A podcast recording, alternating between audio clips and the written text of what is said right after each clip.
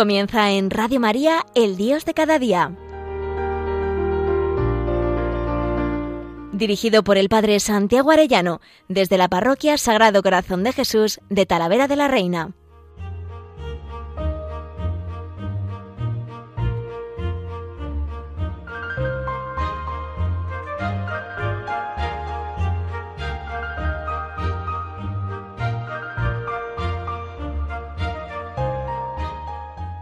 Muy queridos oyentes de Radio María, qué alegría un lunes más con todos ustedes. Hola a todos. Eh, aquí el Padre Santiago Arellano, que con mucho mm, deseo, con mucha ilusión, quisiera comentaros este instrumento de trabajo pastoral sobre persona, familia y sociedad ofrecido a la Iglesia y a la sociedad española desde la fe en Dios y la perspectiva del bien común. Lo han hecho nuestros obispos. Me parece que esta es la redacción muy especialmente de don Luis Argüello, al que le agradecemos muchísimo su labor, y de otros obispos, pero en definitiva es de toda la Conferencia Episcopal Española, que nos quieren comunicar este el Dios fiel mantiene su alianza. Don José Ignacio Munilla lo está comentando en su programa en Radio María y me parece muy luminosas sus palabras, pero quisiera también hacer algún comentario, por supuesto siempre es mucho mejor de don José Ignacio, pero me ha encantado el documento, me han encantado los comentarios de don José Ignacio y vamos a entrar en él porque creo que es muy necesario que no solo un obispo, sino todos nos hagamos eco de estas palabras que me parece que son muy necesarias y muy valientes en medio de nuestro mundo. Quisiera que comentásemos hoy brevemente los dos primeros capítulos, persona, familia y sociedad, desde la fe en Dios, que es uno y trino, y mirada a la familia.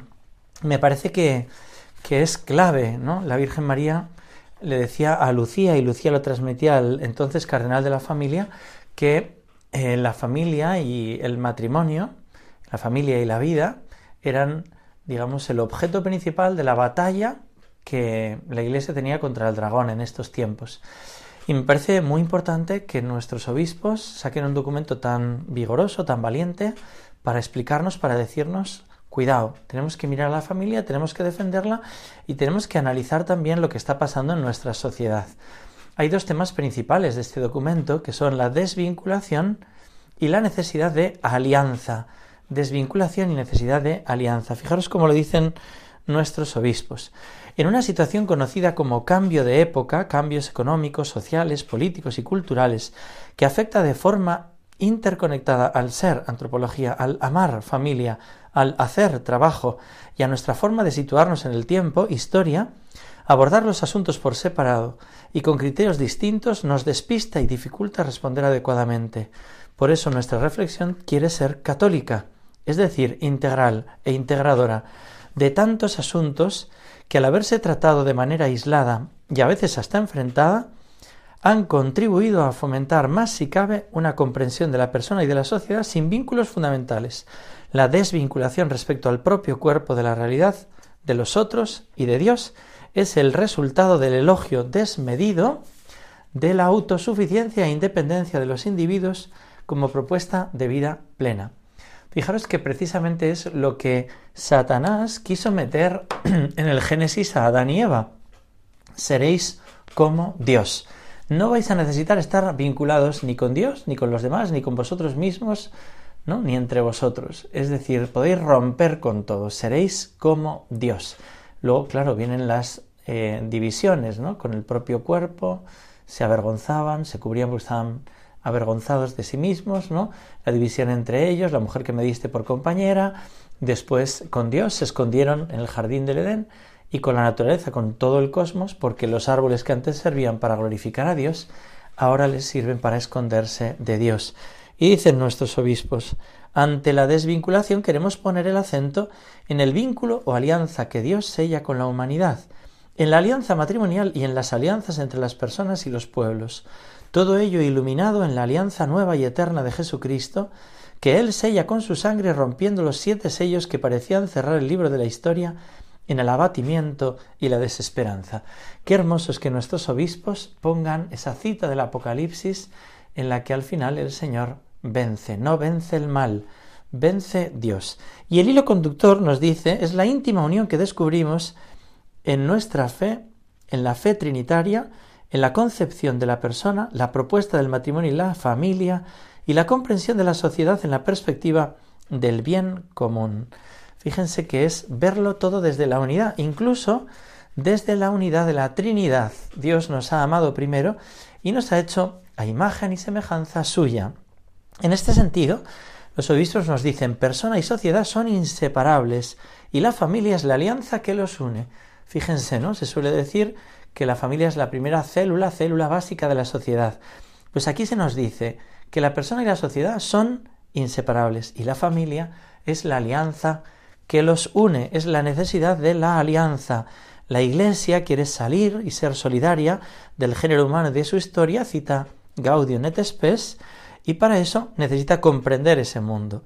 Y cita al Papa Francisco cuando nos dice que hay una revolución global, un cambio de época, un giro histórico, ¿no? Unos cambios profundos, revolución global, cambios en el orden social, psicológico, moral y religioso, un mundo lleno de desequilibrios en el que se dan, sin embargo, aspiraciones universales de humanidad. Todos estos cambios y desequilibrios que recordaba la Gaudium et Spes se conectan con otro desequilibrio fundamental que hunde sus raíces en el corazón humano dividido por el pecado, aunque esta hondura del desequilibrio sea rechazada por muchos. Sin embargo, la actual evolución del mundo lleva cada vez a más personas a plantearse las cuestiones fundamentales, entre otras, ¿qué es el hombre? ¿Cuál es el sentido del dolor, del mal, de la muerte? La pandemia y la guerra en Ucrania, así como la aceleración de los cambios tecnológicos, ponen de manifiesto la actualidad de este diagnóstico. Y la causa que nos dicen nuestros obispos, la causa en la desvinculación causada en su raíz espiritual por la ausencia de Dios o la organización de la vida como si Dios no existiera. La concepción de la persona, llamado individuo autosuficiente e independiente, y de la familia, consenso universal modificable, que da pie a una multiplicidad de modelos, todos equivalentes, son un punto crítico y significativo de la desvinculación que surge al prescindir de quien es creador y padre. En definitiva, nos hemos desvinculado de Dios y ya no hay vínculos posibles. Ya no nos vinculamos a la familia ni a nuestro propio cuerpo en la persona, que somos personas. Hoy es crucial, dicen los obispos, ver la relación que existe entre persona, familia y pueblo. Y cita ahí a el Papa Francisco. Nosotros tenemos que anunciar, dicen los obispos, a nuestros conciudadanos, primero, la dignidad de la vida humana, que es el hombre para que te acuerdes de él, el ser humano para darle poder. Fijaros que hoy en día, ¿no? Con esto de exaltar pues los animales y todo esto, que en principio, pues con San Francisco de Asís y con el Papa Francisco, el Laudato sí no habría problema, pero el tema es que vamos rebajando cada vez más la dignidad del hombre, como si fuéramos un mero animal, y no, somos un animal racional y espiritual. Por tanto, la dignidad del hombre, hemos de anunciar también la consistencia de todo lo creado, salido de las manos de Dios y llamado a su plenitud. Colosenses, todo fue creado por Él y para Él, todo se mantiene en Él. La llamada a compartir el consuelo que nosotros recibimos de Dios en las incertidumbres, y cita Isaías, consolad, Consolad a mi pueblo, dice vuestro Dios, hablad al corazón de Jerusalén, vaya que nos toca consolar, con la que está cayendo, el ataque tremendo que estamos sufriendo contra la esperanza. Y cuarto, la esperanza de sabernos en el abrazo del don inicial y eterno de Dios. Dice el Señor Dios, yo soy el alfa y la omega, el que es, el que era, el que ha de venir, el todopoderoso. El único que de verdad es todopoderoso es Dios nuestro Señor. Y por eso nosotros miramos todo desde Él la persona, la familia y la sociedad desde la fe en Dios que es uno y trino. Qué importante es una antropología que ayude a interpretar todo lo humano. Nos decía don José Ignacio Munilla, si yo tuviera que ir a una universidad y me dijeran solo elige una asignatura, elegiría antropología. Porque de ese error que hay hoy en día de lo que es el ser humano, vienen todos los demás errores. Es verdad que en la fe, si tú quitas una piececita del dogma, acabas cargándote toda la fe entera. Por eso es tan importante para nosotros también el entender qué es el hombre. Y para entender qué es el hombre, tenemos que mirar a Cristo, el Verbo encarnado. Hemos sido hechos a imagen y semejanza de Dios. Y hace un recordatorio que me parece muy hermoso. Dios le pregunta a Adán, ¿dónde estás? Y después le preguntará, ¿dónde está tu hermano? Esto es lo que hay que preguntarnos y preguntar a esta humanidad nuestra, ¿dónde estás? ¿Dónde está tu hermano? Y dice que hay varias polaridades que nos están mm, como destruyendo, ¿no? Em, polaridades que son el cuerpo-espíritu, hombre-mujer, individuo-sociedad. Cuando tú quieres eh, contraponer esto, dividirlo, separarlo, estás rompiéndolo y te cargas la experiencia humana elemental, que tiene como tres aspectos, que somos amados, amor que se expresa en el don de la vida, en nuestra corporalidad y conciencia.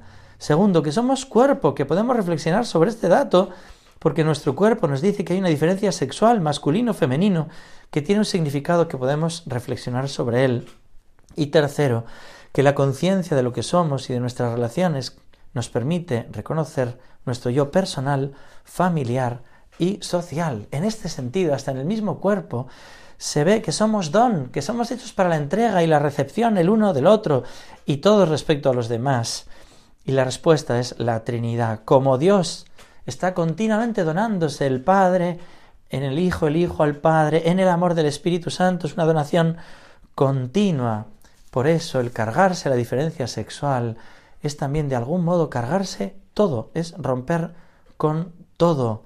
El Papa Benedicto XVI, lo citan nuestros obispos, hablaba de la ecología del hombre, posee una naturaleza que él debe respetar y que no puede manipular a su antojo. Iba subrayando necesidad del Padre, unidad personal, relacional e institucional, libertad para la verdad y para el bien. Van diciendo las claves que hay que ir como meditando despacio y que no da igual la moral personal, la moral social. No, da igual, lo que me importa es la moral social. No, Señor. No da igual que un gobernante sea fiel a su mujer, porque si no es fiel a quien tiene cerca, ¿cómo va a ser fiel a quien tiene que servir? Ni siquiera ve su cara. Es muy importante una coherencia de vida, si nos lo explicaba también don José Ignacio. Es Cristo el que revela al hombre, al propio hombre. Y en este sentido, una propuesta de sociedad y de casa común que humanice la globalización desde la doctrina social de la Iglesia. Siempre esos principios que hay que recordar de la doctrina social nos lo recuerdan. La dignidad. La persona humana tiene identidad y diferencia sexual y tiene una dignidad inmensa. Es el don de uno mismo y la fecundidad. Por tanto, primero dignidad. Segundo, subsidiariedad. Lo que puede hacer el inferior que no lo haga el superior, pero ese respeto mutuo.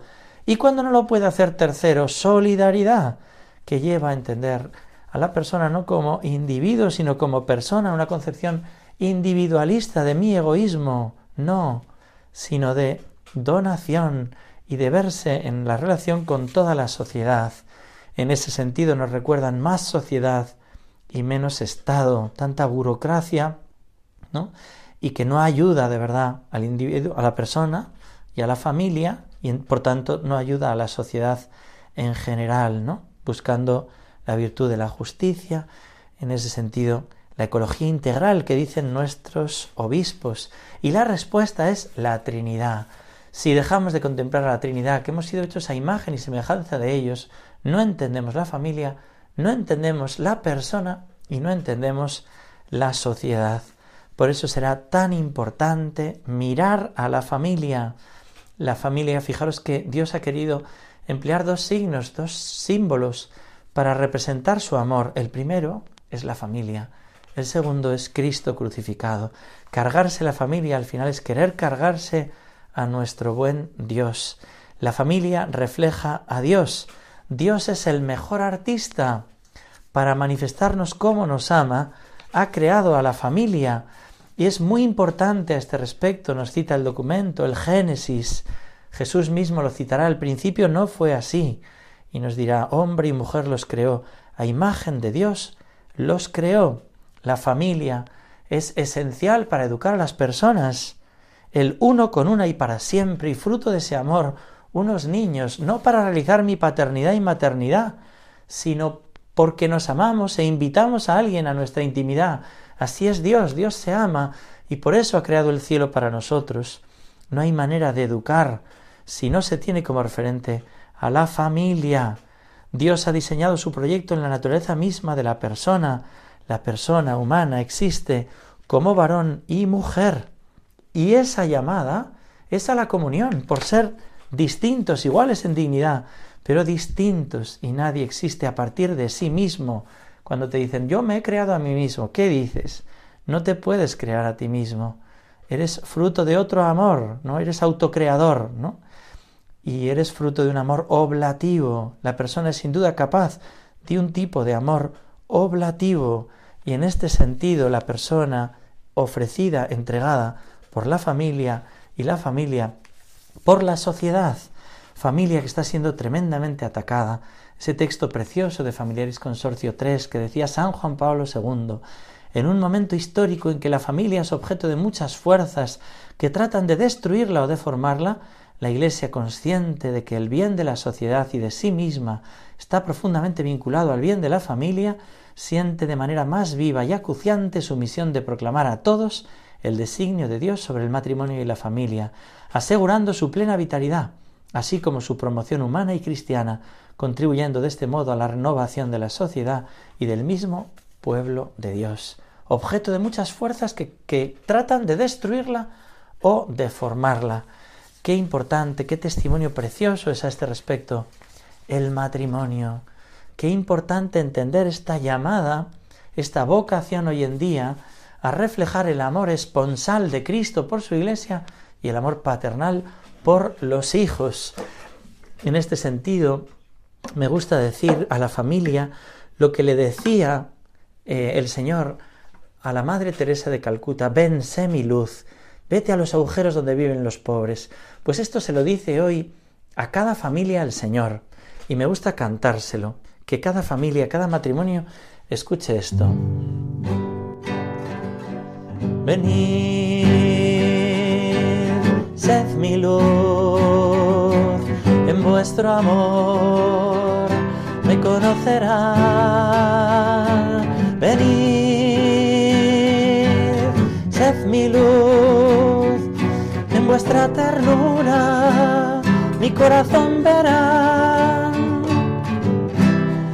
Haréis esto por mí yo ya me he entregado, no me lo neguéis, confiad, no tengáis miedo, con vosotros estoy, venid, sed mi luz, en vuestro amor me conocerán, venid vuestra ternura. Mi corazón verá. Y no se lo impidáis. Dejad que los niños se acerquen a mí, sed fecundos, no tengáis miedo, con vosotros estoy. Así dice el Señor a cada familia, con vosotros estoy. No tengáis miedo, reflejad la luz de mi amor en vuestro amor y en vuestra paternidad. Quisiera a este respecto subrayar también cómo hay esa perspectiva sociológica de luces y sombras que nos dicen los obispos. La familia, genealogía, biografía, inserción social de la persona, apertura a los ambientes e instituciones que configuran una sociedad. La familia es la plenitud humana, es el ámbito más adecuado en el que cada persona llega a ser genuinamente humana y puede desarrollarse, crear esos vínculos. La familia tiene un valor inmenso en nuestra sociedad. La pena es que, aunque es la sociedad más valorada, también es la más atacada. Hay que ver la familia real y no la familia de las ideologías.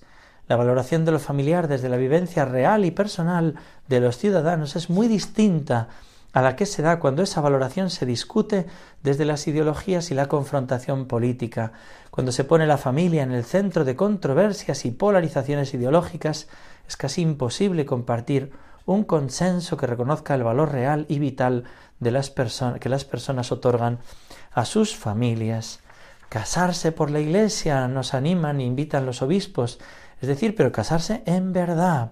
Y en ese sentido el matrimonio es necesario, la mejor forma para crear sociedad. También subrayan nuestros obispos la crisis de paternidad y ese ataque tremendo a la maternidad. Toda esa eh, palabra que han inventado para, para atacar.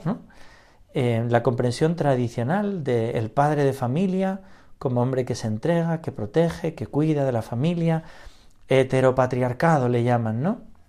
Todo es lo que, lo que se ha planteado siempre como bueno, presentado como malo. Por supuesto que estamos en contra del machismo, de abusos del, hombre hacia la mujer, igualdad, claro que sí, en dignidad, pero esa diferencia que marca la sexualidad, ¿no? Don José Ignacio suele decir a la porra los cromosomas fascistas, ¿no? Ridiculizando, eh, pues, pero chico, pues que eres así y tú eres así y esto es lo que hace que pueda haber familia, ¿no?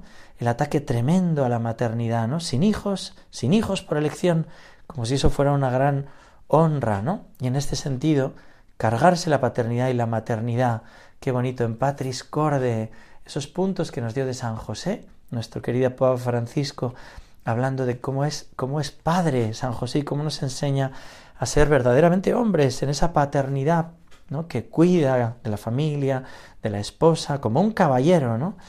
Luego también nos habla de esas desvinculaciones que llevan a la soledad, tremendo el índice de soledad, ¿no? Cuando hemos querido dividirnos, separarnos de Dios, ¿qué es lo que nos pasa? Pues que el hombre vuelve a estar solo. No es bueno que el hombre esté solo, pero no solo solo, sino enfermo, ¿no? Crecen las enfermedades mentales, ¿no? Sin sentido, el hombre sin sentido, y en ese sentido crece el suicidio. Subrayan nuestros obispos que el COVID y la guerra han subrayado muchísimo todos estos problemas ¿no? de la comprensión del, del, hombre, de la persona, de la familia. También en cuanto a las condiciones económicas, ¿no?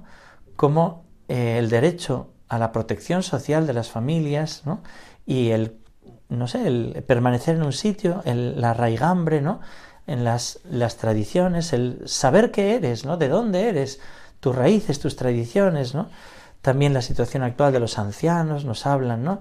Y, veremos, ¿no? Otro día con todo el tema de la eutanasia, ¿no? Pues todo lo que está ocurriendo, ¿no? La acogida de refugiados e inmigrantes, que tenemos que ser siempre tan caritativos, ¿no? Pero que toda esta situación hace que la gente tenga que marchar de, de, de su tierra, de su país, ¿no? De su, de su familia, ¿no?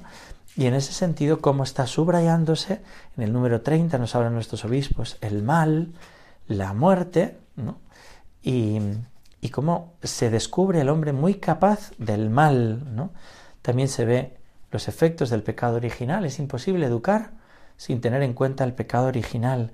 Y también dice, citando al Papa Francisco, no aceptaremos la existencia del diablo si nos empeñamos en mirar la vida solo con criterios empíricos y sin sentido sobrenatural, precisamente la convicción de que este poder maligno está entre nosotros es lo que nos permite entender por qué a veces el mal tiene tanta fuerza destructiva. Hoy en día se está mostrando mucho esa fuerza destructiva. Quisiera terminar con unas preguntas eh, por si algún oyente quiere comentarlas con su familia o con otras familias y matrimonios. ¿no? La primera sería, noto el cambio de época, ¿qué recuerdos tengo de niño y de la vida de mis abuelos? Segundo, experimento en mi entorno la revolución global, cuenta ejemplos en tu ambiente de desvinculación de la realidad, de desvinculación con el propio cuerpo, de desvinculación con los otros y desvinculación de Dios. Tercero, ¿me afectan en algo las causas de esta revolución? Me veo tentado de organizar mi vida como si Dios no existiera tentado de individualismo, pensar egoístamente en mí. Tercero, no asumir mi papel en la familia como Dios lo pensó. O cuarto, desentenderme de lo que pasa en la sociedad, en la iglesia, en mi parroquia, en mi ambiente, en mi grupo. ¿Me afectan las causas de esta revolución? Es la tercera pregunta. Cuarta pregunta, ¿procuro que mi familia sea imagen de la Trinidad? ¿Tengo miedo de que por ejercer mi papel paterno me llamen machista y defensor del heteropatriarcado? Me afecta como esposa y madre la concepción feminista radical de la mujer, por la cual me acompleja mi maternidad y esponsalidad? Es otra pregunta a tener en cuenta. Y última pregunta. ¿Soy consciente cómo esta sociedad de la desvinculación genera soledad, enfermedades mentales, desvinculación, crisis económica, abandono de los ancianos y se subraya la fuerza de las consecuencias del pecado original, del mal y del demonio? ¿Soy consciente de ello? Bueno, pues con estas preguntas os dejo. Que Dios os bendiga a todos y hasta pronto si Dios quiere.